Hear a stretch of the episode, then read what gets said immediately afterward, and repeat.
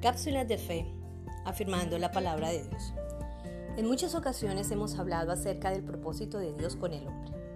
Indudablemente, el primero y el mayor propósito ha sido nuestra salvación, efectuada por medio de la obra de Cristo en la cruz.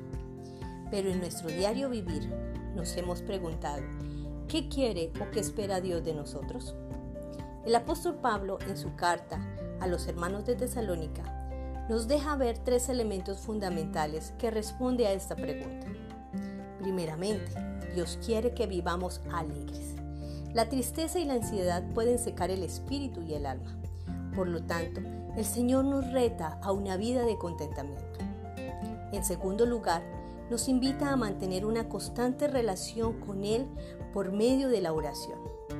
A través de esta disciplina espiritual, logramos descansar de nuestros problemas y así escuchamos la voz de Dios.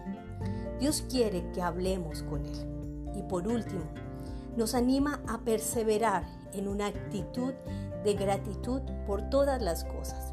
No solamente las cosas buenas, sino también aquellas cosas que nosotros pensamos que son malas. Es difícil cuando vemos que no tenemos lo que deseamos o no nos salen los proyectos como queremos, pero quiero recordarte, mi estimado hermano, mi estimado amigo, que Dios, quien conoce la totalidad de nuestra vida, aún en las cosas que se nos niega, nos está bendiciendo y cuidando.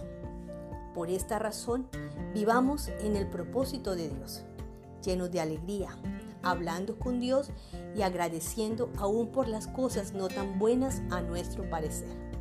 Bendecido día para ti y toda tu familia. Les amamos y esperamos pronto volver a verles. Ministerio Casa del Padre.